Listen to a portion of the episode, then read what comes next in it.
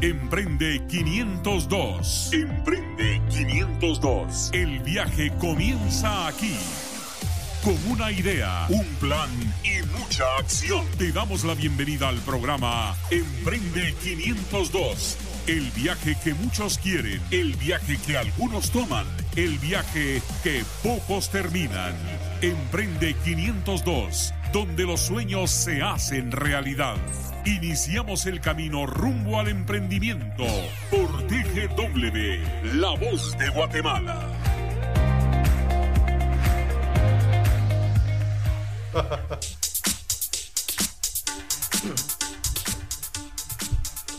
Hola, ¿qué tal amigos y amigas emprendedoras y emprendedores de Guatemala y de fuera de Guatemala que nos están escuchando a través del 107.3 TGW La Voz de Guatemala y este espacio Emprende 502 donde buscamos fortalecer el ecosistema emprendedor de Guatemala.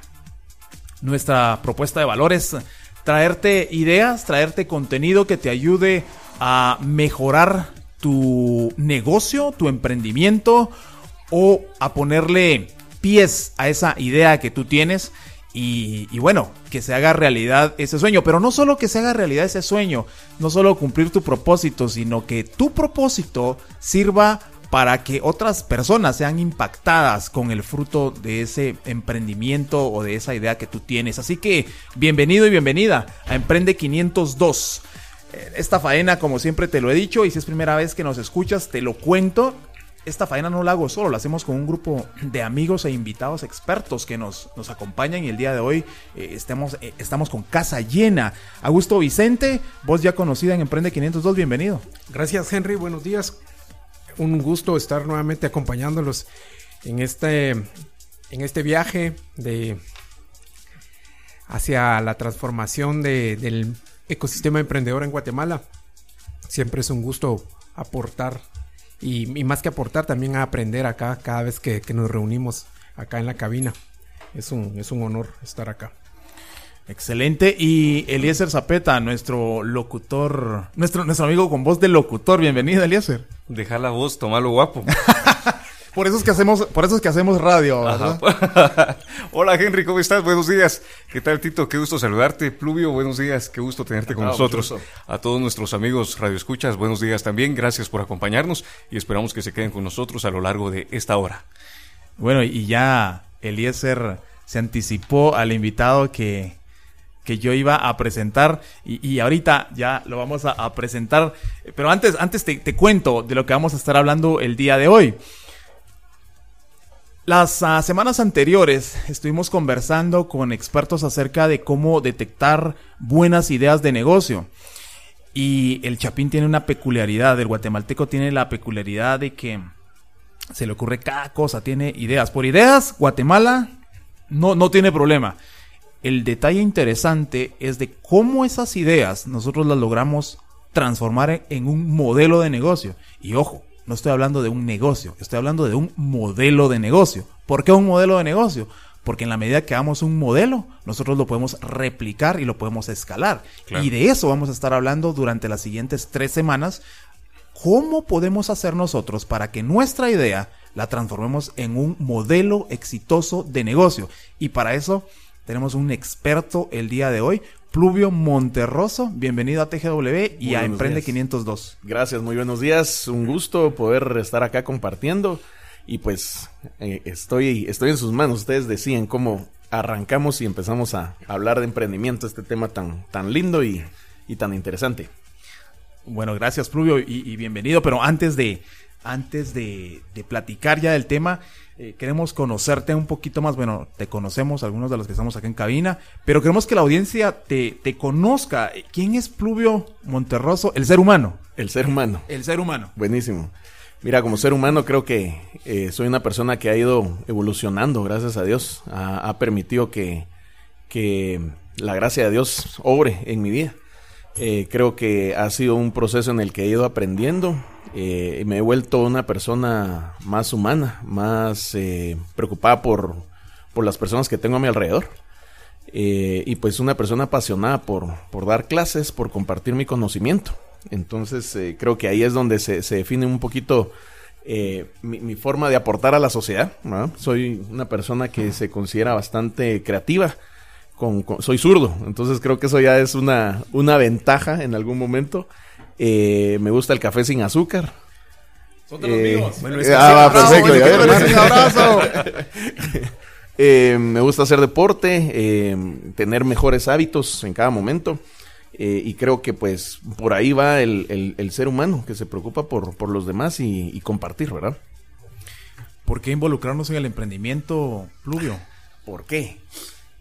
A ver, te cuento, fíjate que hace más o menos unos nueve años eh, fui invitado por, por mi hermano, que en ese momento él, impartía clases en la universidad y él daba el curso de emprendimiento. Y me invitó a ser juez, como llegaste en algún momento, a evaluar proyectos.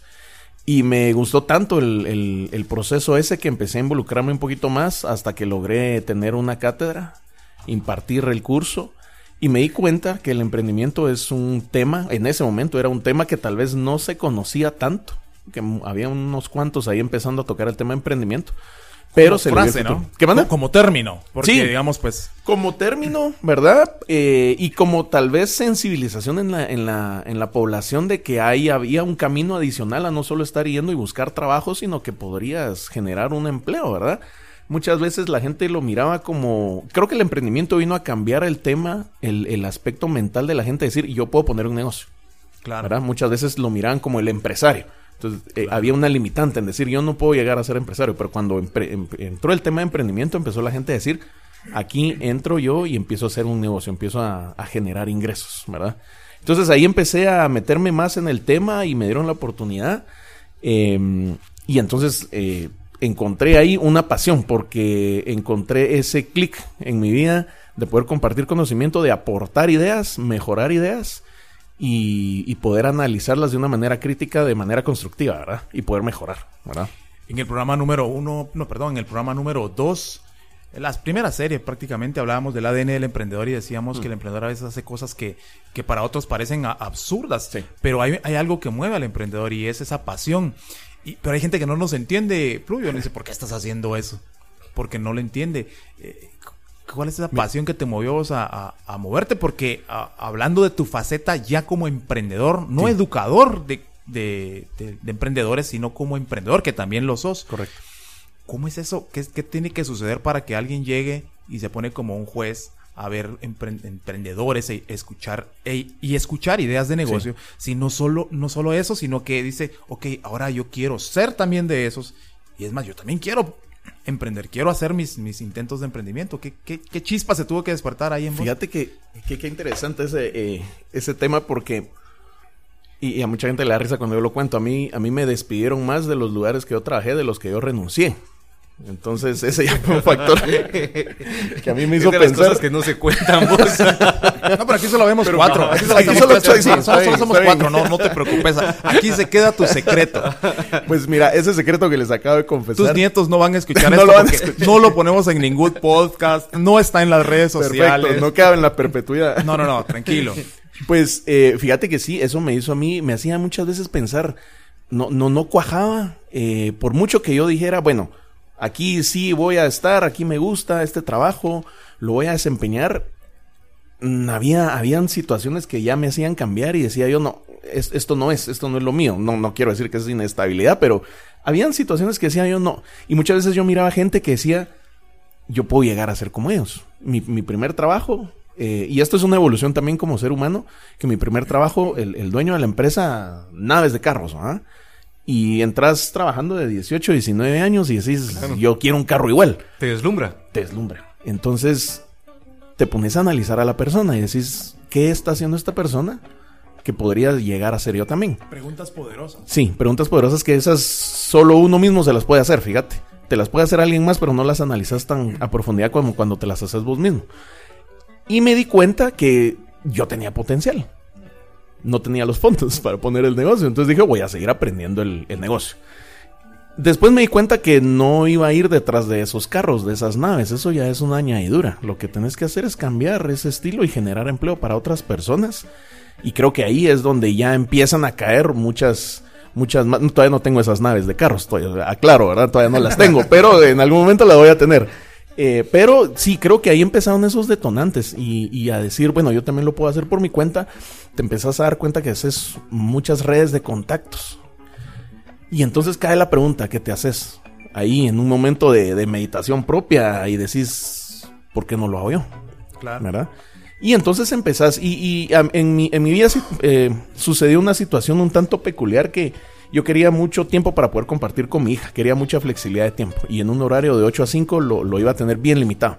Entonces eh, aproveché esa, esa fase también de poder manejar mi horario y eso también fue un, detonante en poder decir, bueno, voy a armar mi horario pues por medio de algo propio. Entonces creo que por ahí va, por ahí van esas dos.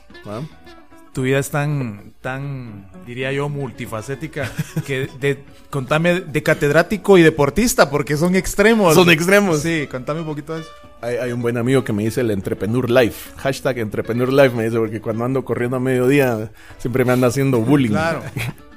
Pero fíjate que sí, parte de... Hay, hay, un, hay una charla que escuché en algún momento que alguien hacía la referencia en poner una empresa y a correr una maratón para correr una maratón tienes que tener disciplina, tienes que entrenarte, tienes que aguantar muchos fracasos, tienes que eh, aguantar lesiones, tienes que aguantar muchas adversidades.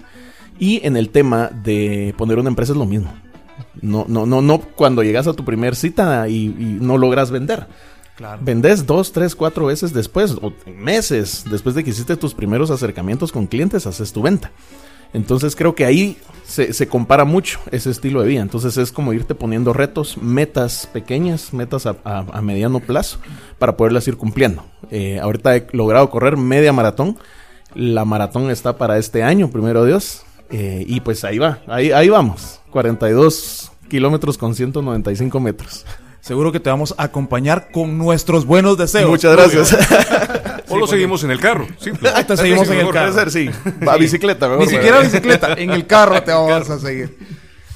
Estás en sintonía del 107.3 y este espacio, Emprende 502, donde no solo hablamos de negocios, de ideas de negocios, sino también escuchamos música. Y hoy vamos a escuchar una canción eh, bastante interesante y Interesante por lo que dice, porque habla de, del temor que a veces tenemos nosotros como seres humanos. Y creo que el emprendedor eh, padece a veces mucho de eso, de esos temores que no te dejan ir en pro de lo que, de lo que estás soñando. Uh, pero hay una fuerza, hay una fuerza interior, hay una fuerza, hay un Dios que, que, que seguro te, te, ayuda, te da favor, te da gracia, te abre puertas. Y de eso nos habla eh, un emprendedor espiritual y de la música que eh, la semana pasada pasó la presencia del señor Julio Melgar. Nos habla en esta canción de eso, de, de esos temores y de cómo hay una fuerza, una fuerza superior que te ayuda y que te abre el, el mar, literalmente, para que cosas buenas sucedan. Así que, en memoria de Julio Melgar, ya no soy más esclavo del temor.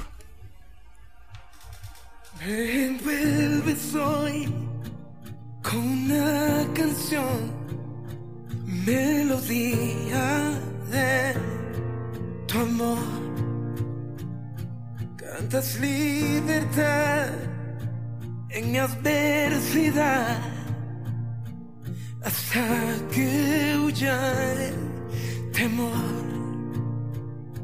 Ya no soy un esclavo del temor. Yo soy hijo de Dios. Ya no soy un esclavo del temor. Yo soy hijo de Dios.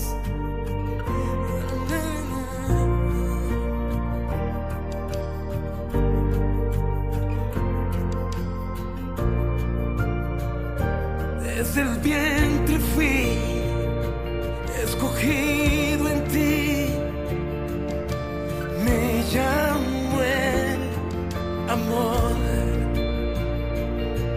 Nuevo nací, recibido en ti. Tu sangre en mí fluyó. Ya no soy un esclavo del temor. Yo soy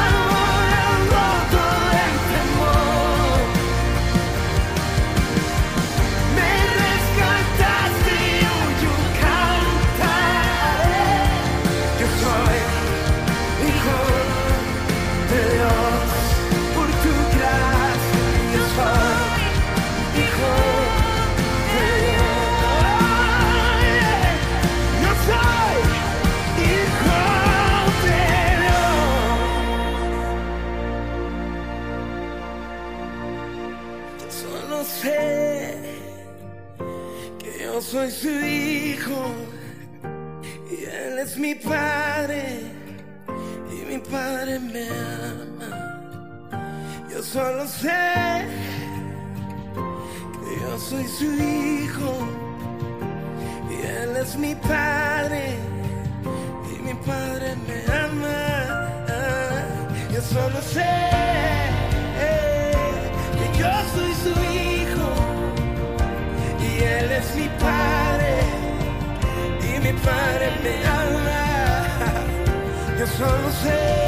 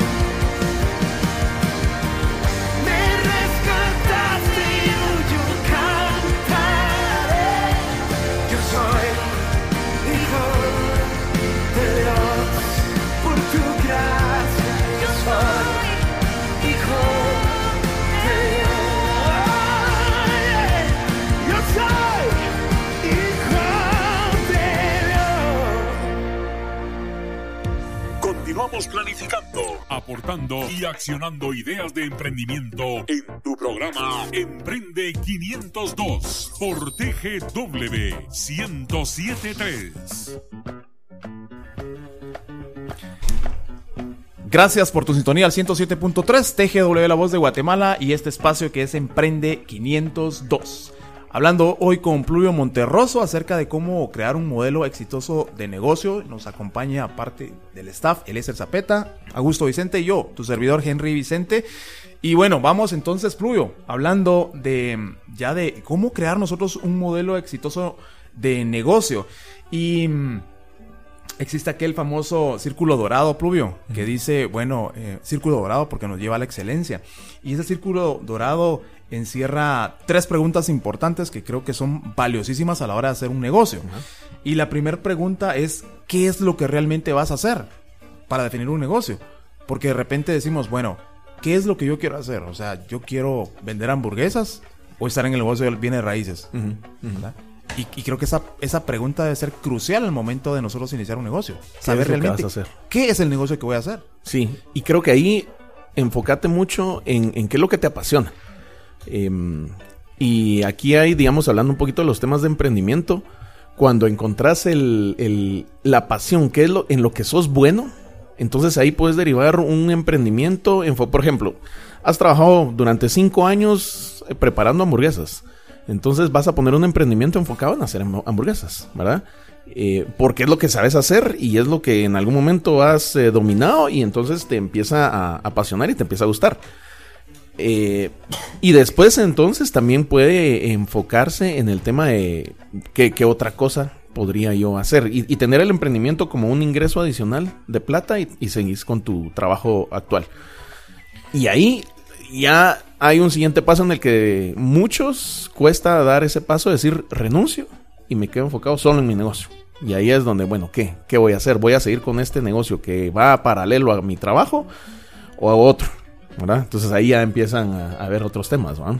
Pluvio, yo no sé, en tu experiencia, uno como emprendedor y, y ser eh, agente activo de, de los espacios del, del ecosistema emprendedor como catedrático, yo lo hablo desde la perspectiva de, de ser emprendedor y de pues, ser parte también de ciertos ah, talleres y cuestiones que, que hemos hecho con emprendedores.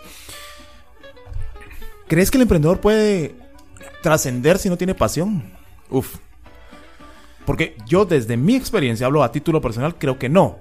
Porque no, no va a sostener en el tiempo la operación de un negocio. Desde tu perspectiva. Mira, hay estadísticas según el, el, el estudio que se hace de emprendedores a nivel latinoamericano, a nivel mundial. Existen emprendimientos que se hacen solo pensando, en- principalmente en Guatemala, solamente en generar no más de cinco empleos.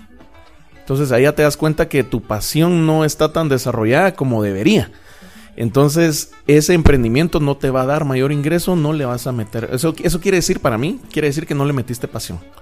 Cuando vas a hacer un emprendimiento en el que visualizas a que vas a tener 100, 200 personas contratadas, eso sí tiene pasión. ¿Puedes emprender sin pasión? Sí. Lo vas a tener como un ingreso adicional. No te va a matar la idea de tener tu negocio, pero sí lo vas a tener y, lo va, y, y tal vez va a durar unos... No va a llegar al Valle de la Muerte. El Valle de la Muerte pasa de los 5 años. Pero llegas, no llegas al valle, ni llegas al valle de la muerte. se muere, se muere antes, ¿verdad? Entonces creo que sin pasión sí lo tenés, pero, pero va a morir eventualmente. Wow. Mira, y ahora que mencionas esto de la pasión, te- pero también ahorita me surge qué pasa en esto cuando, por ejemplo, eh, regresando también a- a- al punto anterior de el qué, cuando, por ejemplo, te dedicas a lo mismo que, que hacían en tu familia, se dedicaban a eso, entonces luego emprendes, eh, crees que estás emprendiendo por, por ya independiente, pero estás siguiendo la misma línea Sí. y que seguramente no es por pasión, Claro. sí, sino que Es por más por obligación o por mantener el legado que la familia claro. estaba haciendo, ¿verdad? Ajá. Claro, ajá, Sí. y entonces eh, en e- ese qué, digamos, no hay esa autenticidad de decir, bueno, yo estoy emprendiendo.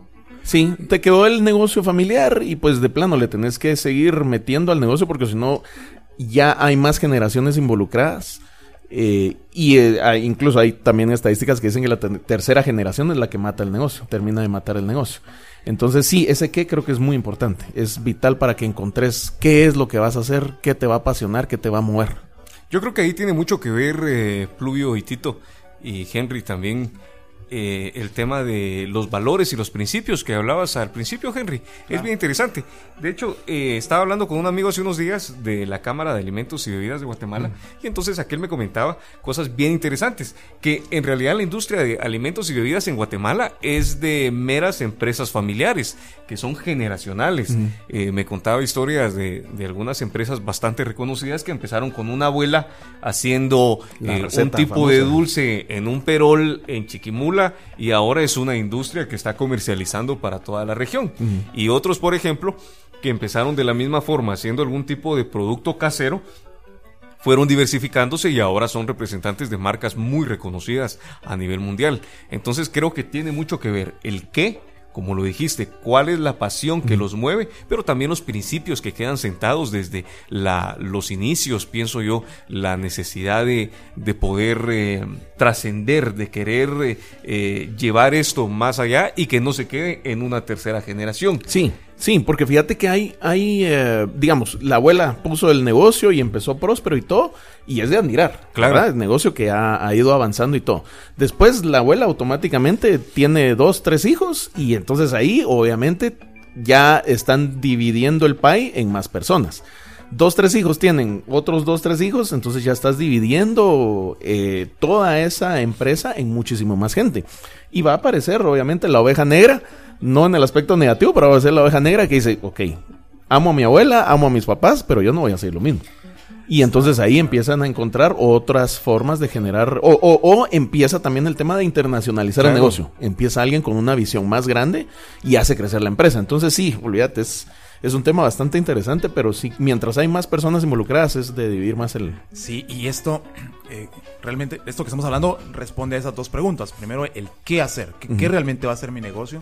Y lo otro es por qué lo hago, qué me apasiona hacerlo. Pero hay una tercera pregunta y es cómo lo voy a hacer, ¿cierto, Pluvio? Porque no solo es saber de que hay una necesidad de transporte en Guatemala. El transporte está, es- las calles están súper complicadas. Eso es una necesidad. Pero ¿cómo lo voy a resolver? Sí. Esa es la pregunta.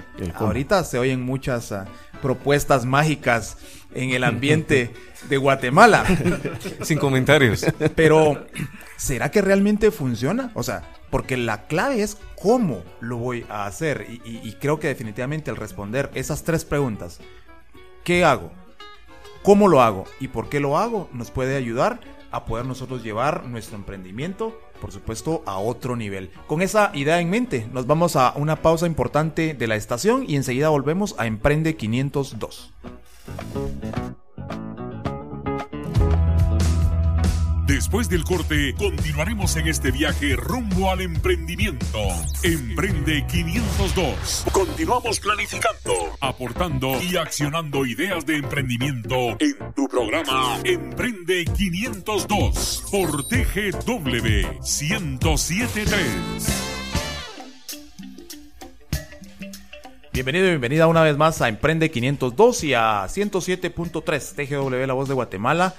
Este espacio donde fortalecemos el ecosistema emprendedor de Guatemala y para eso pues venimos jueves a jueves, nos reunimos un grupo de amigos y hablamos de temas que te ayuden a fortalecer tu idea de negocio o a fortalecer pues ya el negocio que estás ya desarrollando. El día de hoy nos acompaña Pluvio Monterroso con quien estamos conversando acerca de cómo crear un modelo exitoso de negocio. Nos quedamos antes de irnos a la pausa, en pausa, en nuestro cerebro, y hablábamos del, del cómo, y ahorita vamos a hablar un poco de, de cómo ya ir ah, poniendo eh, pies y cabeza a esa idea de negocio, para, para ese cómo hacemos el negocio. ¿Cómo lo hacemos? Fíjate que cómo es hacerlo ya, hacerlo pero hacerlo ya. Ese- eso es analizar, trabajar un poquito de cómo funciona, a ver, el, el modelo de negocio, ¿verdad? El business model canvas. Cómo funciona nuestro cerebro, el hemisferio izquierdo y el derecho. Ahí, me vi un poco teórico. Pero el hemisferio... Me salió lo catedrático. El hemisferio izquierdo a mí me da toda la secuencia lógica y es lo que trabaja mi lado derecho del cuerpo. Entonces mi lado izquierdo me da toda la lógica, lo numérico, lo analítico, Todas las habilidades blandas. todas las habilidades, exactamente. Entonces el hemisferio derecho es el que nos caracteriza a los zurdos. Y el hemisferio derecho es el que es el más apasionado, más creativo, es un poquito más relajado, eh, todo paz y amor, ¿verdad? Eh, y tiene que haber una combinación muy eh, interesante de ambos hemisferios en una persona ya sea zurda o, o diestra. Y es lo mismo de cómo se ha amarrado el modelo de negocio.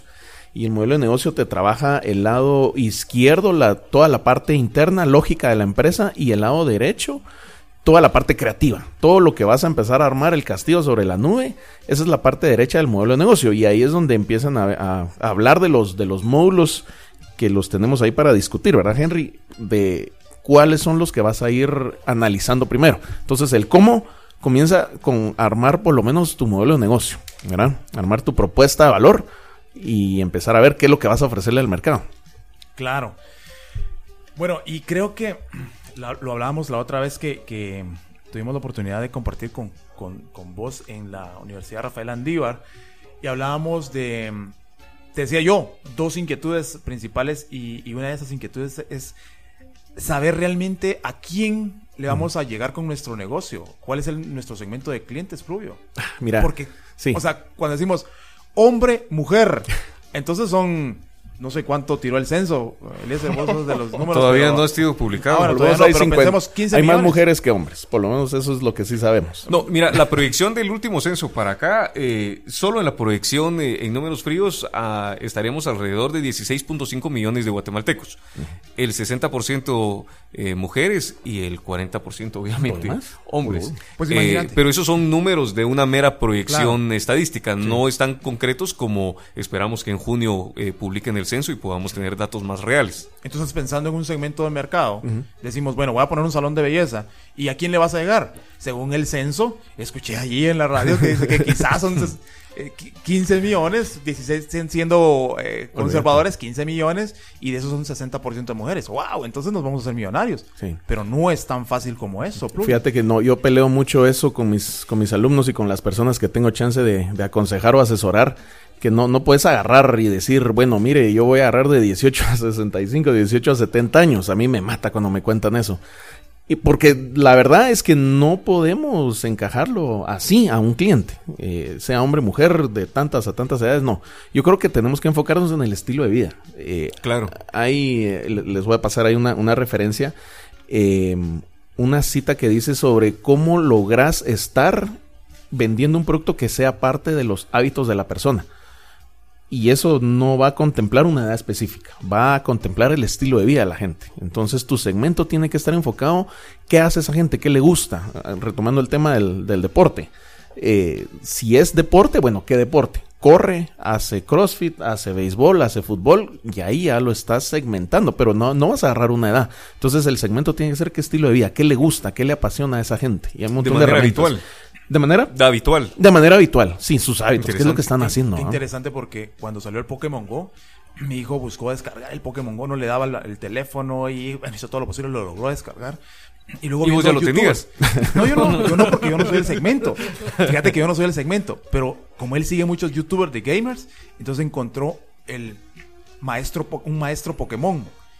Un señor que anda cazando Pokémones en una bicicleta, un señor como de 75 años que vive en Europa, Ajá. Tiene como 10 celulares en la bicicleta y él anda cazando Pokémones.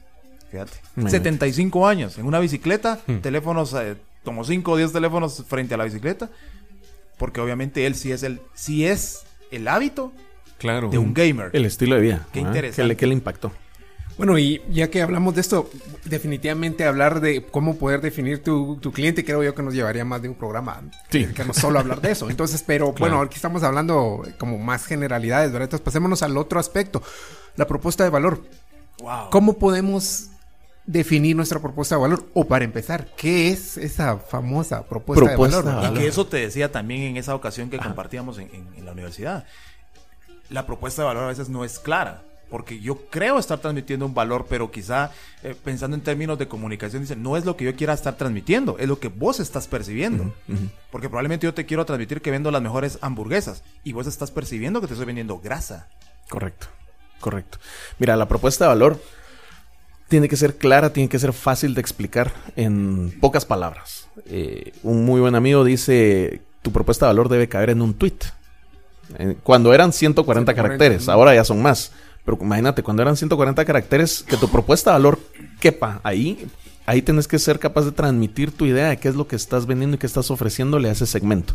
Analizar al segmento es clave para ver qué puntos de dolor tiene y cuando identificas los puntos de dolor, entonces ahí podés decir mi propuesta de valor es esta, porque le vas de una vez al punto de dolor que tiene el cliente.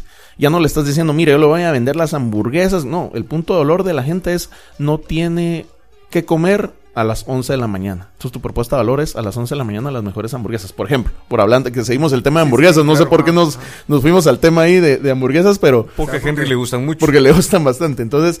Y a las 11 de la mañana dijiste. y a las 11... Al salir de acá vamos por... Vamos aquí Gracias, cerca. Henry. Sin hacer publicidad, ¿va? Pero eh, tu propuesta de valor debe ser clara. Debe ser clara y debe ir al grano y debe de tocar ese punto de dolor del cliente que está buscando una solución. Mira, y de- por decirlo de alguna manera fácil, por ejemplo, alguien nos puede estar escuchando, pero digamos, y, y que tal vez sea en, en círculos de emprendedores le- le ha escuchado esto, pero digamos que, que no entiende realmente qué, qué es lo que tiene cuando, y si le preguntan, dice, ¿cuál es tu propuesta de valor? Entonces se queda en, entonces, ¿a qué se refiere Mira, exactamente? la clave, la clave tiene que ser qué solución estás brindando al mercado y cómo vas a hacer plata, ¿verdad? Eh, creo que por ahí debe ir enfocado. Si agarramos un ejemplo de Uber, por ejemplo, eh, la propuesta de valor está muy enfocada a tener la disponibilidad inmediata para transportarte, para movilizarte. O sea, todos conocemos Uber y la propuesta de valor que te estoy planteando ahorita te hace mucho clic, te hace mucho sentido. Tal vez más de alguno eh, ya lo hemos usado. Entonces nos, nos identificamos. Y ese es el reto de poder definir tu propuesta de valor. Que toda la gente cuando lo escuche haga clic y diga, sí, eso es, yo lo he escuchado y, y- y ya lo he vivido. ¿Verdad? Entonces, lleva mucho trabajo de investigación y observación. Que aquí no estoy hablando de implementar recursos ni nada. El emprendedor va, se para en la esquina donde está su gente, que, a, la cual le va a vender, interactúa con ellos y ahí va a encontrar los puntos de dolor. Y cuando encontrar esos puntos de dolor, decís, esta es mi propuesta de valor, esto es lo que yo voy a ofrecerle a ese segmento, a ese mercado. Buenísimo. Sí, qué interesante. Ya sé quién es mi cliente, ya, ya estudié los hábitos, entonces ya más o menos sé a quién le llego y digo, bueno, eh, tengo esta propuesta de valor, le estoy dando un- una solución a un, a un dolor, a una necesidad que tiene, pero ¿cómo me relaciono con el cliente? Y, y aquí quiero amarrar dos cosas, ¿cómo me relaciono y cómo llevo mi producto a ese, a ese cliente? Sí. Porque el punto es, ok, yo entiendo que hay gente que le gusta comer sano, perfecto, pero ¿cómo me relaciono? ¿Cómo llego yo a esos espacios donde está ese cliente que le gusta comer sano? Y luego, ¿cómo le hago yo para llevar ese producto a esa persona que quiere comer sano? Y ahí entonces hablamos de los siguientes dos eh, fases, ¿verdad? Espacios del Canvas, que habla sobre los canales y la relación con los clientes. Voy a enfocar en la relación. La relación es cómo mantener a tu pareja feliz. Y, y esto es eh, a- agarrando esas analogías para poder mantener a tu cliente feliz. Con tu pareja le das mantenimiento a la relación. Le mandas sus- Preventivo. preventivo. preventivo, sí. Entonces, vas, estás, tenés una comunicación constante, que tenés, eh, eh, cómo te puedo atender, cómo mejoro la relación contigo. Y eso es lo que tenés que hacer con tus clientes. ¿Qué eh, están ellos hablando sobre tu producto o servicio? y cómo vas a lograr arreglar si hay algo que haya que arreglar o cómo vas a optimizar esa relación. Para que, número uno, captes clientes. Número dos, los mantengas de tu lado. Y número tres, ¿cómo logras que ese cliente que te está comprando 100 hoy, el próximo mes te compre 110, 120? Entonces la relación tiene que ir aumentada a eso. ¿Cómo logras que tu pareja te quiera más? Sí. ¿Cómo logras que tu cliente te compre más? ¿Verdad? Entonces ahí em- empieza esa analogía. El canal, ¿cómo vas a llegar a tu, a tu cliente? Hay tres, tres, eh, divisiones en el canal que a mí me gusta eh, enfatizar, que es el canal de comunicación, el canal eh, de venta y el canal de distribución. Esos tres tienen que estar muy bien identificados para que logres estar nuevamente. Aquí ah, mm, voy a hablar de otra herramienta que se llama el Customer Journey, el viaje del cliente, porque este me dice cuál es su secuencia. Digamos, cuando él sale de su casa, se sube a su carro, prende la radio o pone podcast o escucha YouTube. Eh, cuando ya salió a su ruta, pues qué, qué vías tomó, ¿verdad? Mira mupis, mira vallas, eh, mira a los volanteros en los semáforos, etcétera. Entonces ahí estás analizando todo ese viaje del cliente hasta que llegó a su punto, por ejemplo, el trabajo, el parqueo que vio. Entonces ahí tenés que ir analizando qué es lo que él está viendo y está observando para poder estar en comunicación constante con él. ¿verdad? Y ahí nuevamente seguís analizándolo y entonces el canal te va a ayudar a poder decir, bueno, voy a usar un canal eh, tradicional que me voy a ir por medios de los más caros, ¿verdad? Prensa. eh, o me voy a ir por revistas especializadas, hablando del tema de gente que le gusta comer sano, por ejemplo. Pues me voy a ir a gimnasios porque ahí está en, en su, en su ambiente, ¿verdad? Eh, media vez él está en su ambiente cómodo, no lo saco de su zona de confort y le puedo llevar mi mensaje de manera óptima. Claro. ¿no? Eso es en cuanto a, a los canales de distribución. Mencionaste Canal, ese sería canal de comunicación, ¿verdad? Y canal de distribución ya sería donde él compra sus productos. Eh, quedándonos en el tema de, de comida saludable o productos saludables, donde compra sus productos. Probablemente en un supermercado de los tradicionales no va a ser, tal vez va a ser en una tienda más específica de productos eh, especializados. Entonces ahí es donde me tocaría llegar, ¿verdad? Y por lo que veo, como mencioné anteriormente, o sea, la clave está en poder realmente definir quién es tu cliente. ¿Quién es tu O sea, cliente? Conocerlo. Ahí tenés... eh, Ahí, media vez lo con... Es que es como tener...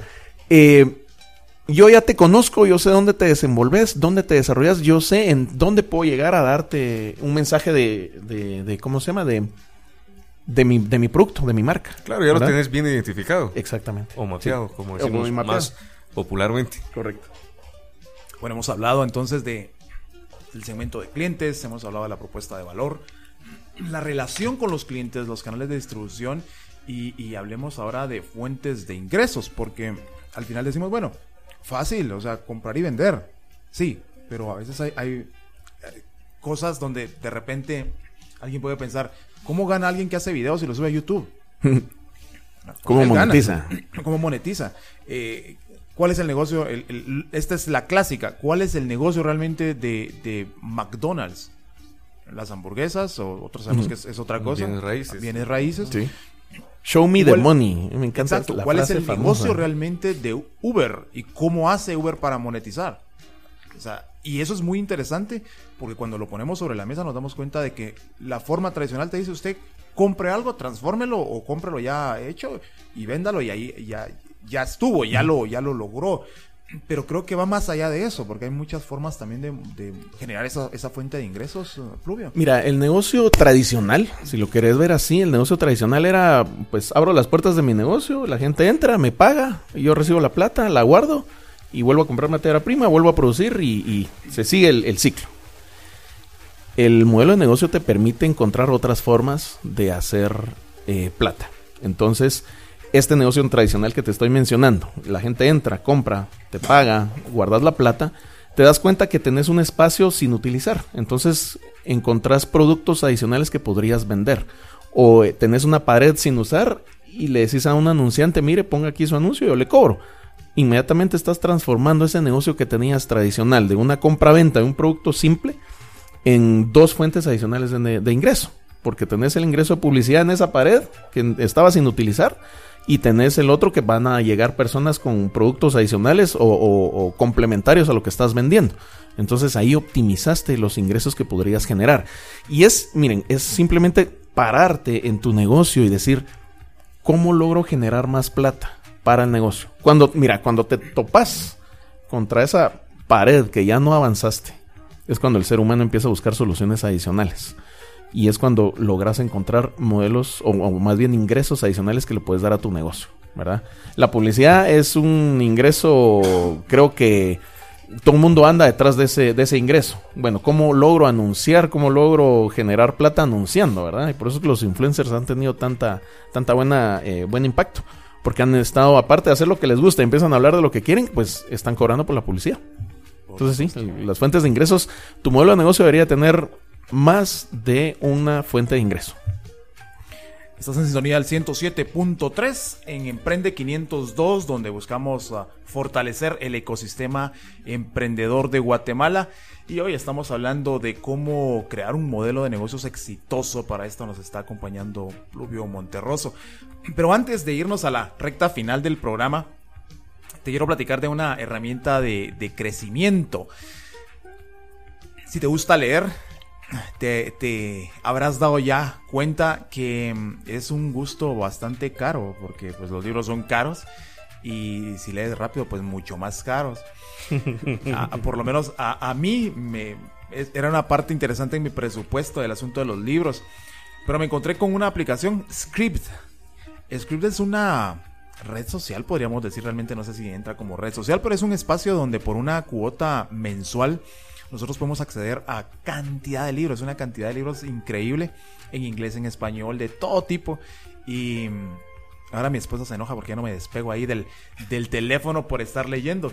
Pero si de pronto dices, me gusta leer, pero no tengo el tiempo. Script tiene también eh, la ventaja de los audiolibros. Hay una cantidad increíble de audiolibros muy buenos, de empresariales, eh, novelas, hay ficción en inglés, si entiendes el inglés. Es increíble. 9.99. Es regaladísimo, es lo que cuesta un libro. Lo único es que ahí tenés miles y miles y miles de libros. Ahora lo que yo inflé fue mi lista de, de wishlist, porque tengo ahí muchos en cola. Así que si querés seguir creciendo, decimos, no hay excusa para no crecer en, en libro digital, ya sea eh, letras si querés leer o escucharlo si lo querés pues ir ahí escuchando en el, en el vehículo. Creo que Script puede ser la, la herramienta ideal para, para poder ir ah, desarrollándote. Bueno, vamos a la recta final. Pensando en negocios, ya hablamos de, de- de lo que tenemos que hacer como negocio. En el siguiente programa vamos a estar hablando del el mercado, estudiar un poco el comportamiento del mercado y cómo unificamos todo esto para que nuestro modelo de negocio sea realmente exitoso. Eso Pero- creo yo que, que sería bastante interesante, Henry, porque eh, pues si pudiéramos conversarlo en una siguiente vez, sería bastante interesante poder conversar eh, acerca de la estadística nacional de, de empleo y de ingreso, porque es que esa es una la contraparte. Una de los de las formas en la evaluación de, de la viabilidad de una empresa también es ver cómo se está manejando políticamente y económicamente el país. Guatemala crece mucho eh, en los índices económicos y el decirlo crece mucho es bastante relativo porque sí tenemos un nivel de crecimiento bastante interesante en la región. Sin embargo, el- los índices de desarrollo económico eh, dejan bastante que desear. ¿Y cómo puede subsistir una empresa dentro de ese mercado creciente económicamente, dentro de sectores bien organizados, eh, bien eh, definidos? Pero el desarrollo económico, que es la población o muchas veces el consumidor final, ¿cómo es que puede nivelarse esto para que una empresa pueda subsistir? Mayormente eh, pensando en un emprendedor millennial o un centennial o, o alguien que también tiene la mentalidad que las cosas sean considerablemente más rápido y no que tenga eh, la paciencia para esperar dos meses y, y no tener una venta, como lo dijiste, Plug. Claro, claro. Fíjate que mencionaste un- algo bien interesante. A mí me gusta aconsejar siempre a emprendedores, alumnos, que dejen de ver el mercado, o su mercado, el que ellos quieren abordarse, como solo el mercado guatemalteco. Por lo menos tienen que encontrar un mercado regional. Claro. Si no quieres verlo centroamericano, por lo menos agarrar el triángulo norte, Honduras, El Salvador y Guatemala, que son los países que andan ahí empujando, eh, tratando de, de forjar esas estadísticas que mencionás, que el PIB vaya creciendo, eh, pero por lo menos ver el mercado, mercado regional, ¿verdad? El, Salvador es muy buen socio comercial eh, y es muy, muy, o sea, estamos a tres horas de, de distancia para poder ir y hacer negocios, entonces creo que sí, por ahí tiene que ir eh, enfocado eso. Sí, y- pero yo creo algo, Rubio, y creo que, bueno, es un tema compli- complicado, ¿no? No creo que se pueda abordar así, así en, un- en un- en unos minutitos, pero la, la idea es de cómo nosotros sobrevivimos en, en el mercado si consideramos realmente todos esos datos de la economía informal. Uno, porque la, la economía informal es competencia de la formal, primero. Y dos, porque si yo soy informal, llegar a ser formal tiene un costo, un costo ya fijo para mi empresa que me resta efectividad hasta cierto punto. Entonces, yo creo que es un tema complicado. Es un tema bastante complicado eh, y por lo mismo creo que mm, caigo otra vez en enfocar tu mercado a que sea por lo menos regional para que te empiece a dar esos ingresos y poder aguantar ese, ese impacto que tiene el mantener un negocio mes a mes. Eh, hay formas de cómo puedes comenzar un negocio. Eh, ahorita con la ley de emprendimiento, eh, creo que esa es una muy buena ventaja para no matar tu negocio tan de primeras con todos los Claro. gastos y costos que tenés que verte involucrado. Luego eh, ya puedes ir avanzando y evolucionando en el negocio para poder eh, irte formalizando. Creo que mucho va con la pasión y la visión que hablamos al inicio de hacia dónde voy a llegar el negocio y ponerte metas, metas eh, a mediano y largo plazo y simplemente seguirlas y tratar de conseguirlas para que tu negocio logre subsistir. Creo que eso es, eso es clave. Perfecto. Como ya estamos en la recta final, conclusiones, eh, Eliezer.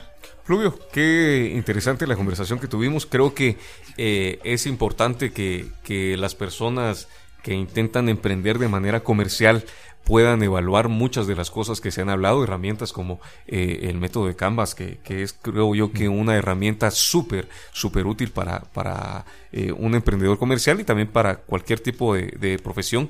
Eh, pero creo yo que también es necesario evaluar eh, temas como el mercado, que para una siguiente ocasión sería bien interesante que pudiéramos discutirlo, eh, evaluando los fenómenos económicos del país Súper. y la macroeconomía. Wow. Me quedo con lo que, con lo que dijiste, Pluvio, de mm, hay que empezar y empezar ya, ¿verdad? Pero y tirarse al agua, pero también con, con las herramientas, ¿verdad? Como la Claro. que nos viniste a compartir el día de hoy, que creo que magnífico para, para iniciar, ¿verdad? Buenísimo. Y no, no a ciegas, como se dice acá, ¿verdad? No tirarse al agua sin chaleco. Sin Chaleco, claro. Le echamos porras, pero que sea precavido. Claro. Conclusión para la audiencia de Emprende 500. Muchísimas gracias por la invitación. Me la, me la pasé. Yo pensé que eran las 10 y 10, pero ya son las 11. Se va. Esta o sea, cabina es mágica. es, es mágica, sí. Muchas gracias por la invitación. Es un gusto. Ahí no sé si hay correo o algo así para que lo, lo- nos puedan compartir preguntas. Va a ser un gusto poderlas con- contestar. Igual tus redes sociales si los querés. ah. Bueno, como Pluvio Monterroso me encuentran en las, en las redes. En Twitter como Lick Pluvio. Y ahí estamos a la orden. Un saludo a los Dobermans. Porque ahí andamos el running team. Perfecto. Eso de Lick Pluvio suena como a catedrático universitario. Suena, suena muy acatedrático, muy teórico. Bueno, yo te doy el consejo de cierre. Haz las cosas lo mejor que puedas. Trabajemos de buena gana. Hagámoslo como si estuviéramos haciéndolo para un rey y no para cualquier persona. Eh, imagínate que en el emprendimiento estás atendiendo a una persona, no sabes la capacidad de compra, no sabes las conexiones que te puede generar un buen contacto. Así que en todo lo que hagas en tu emprendimiento, hacelo de la mejor manera, como si lo estuvieras haciendo para un rey. Así que para nosotros en Emprende 502 ha sido un gusto poder compartir contigo una vez más. Te esperamos en el siguiente programa para que juntos transformemos y fortalezcamos el ecosistema emprendedor de Guatemala. Hasta la próxima.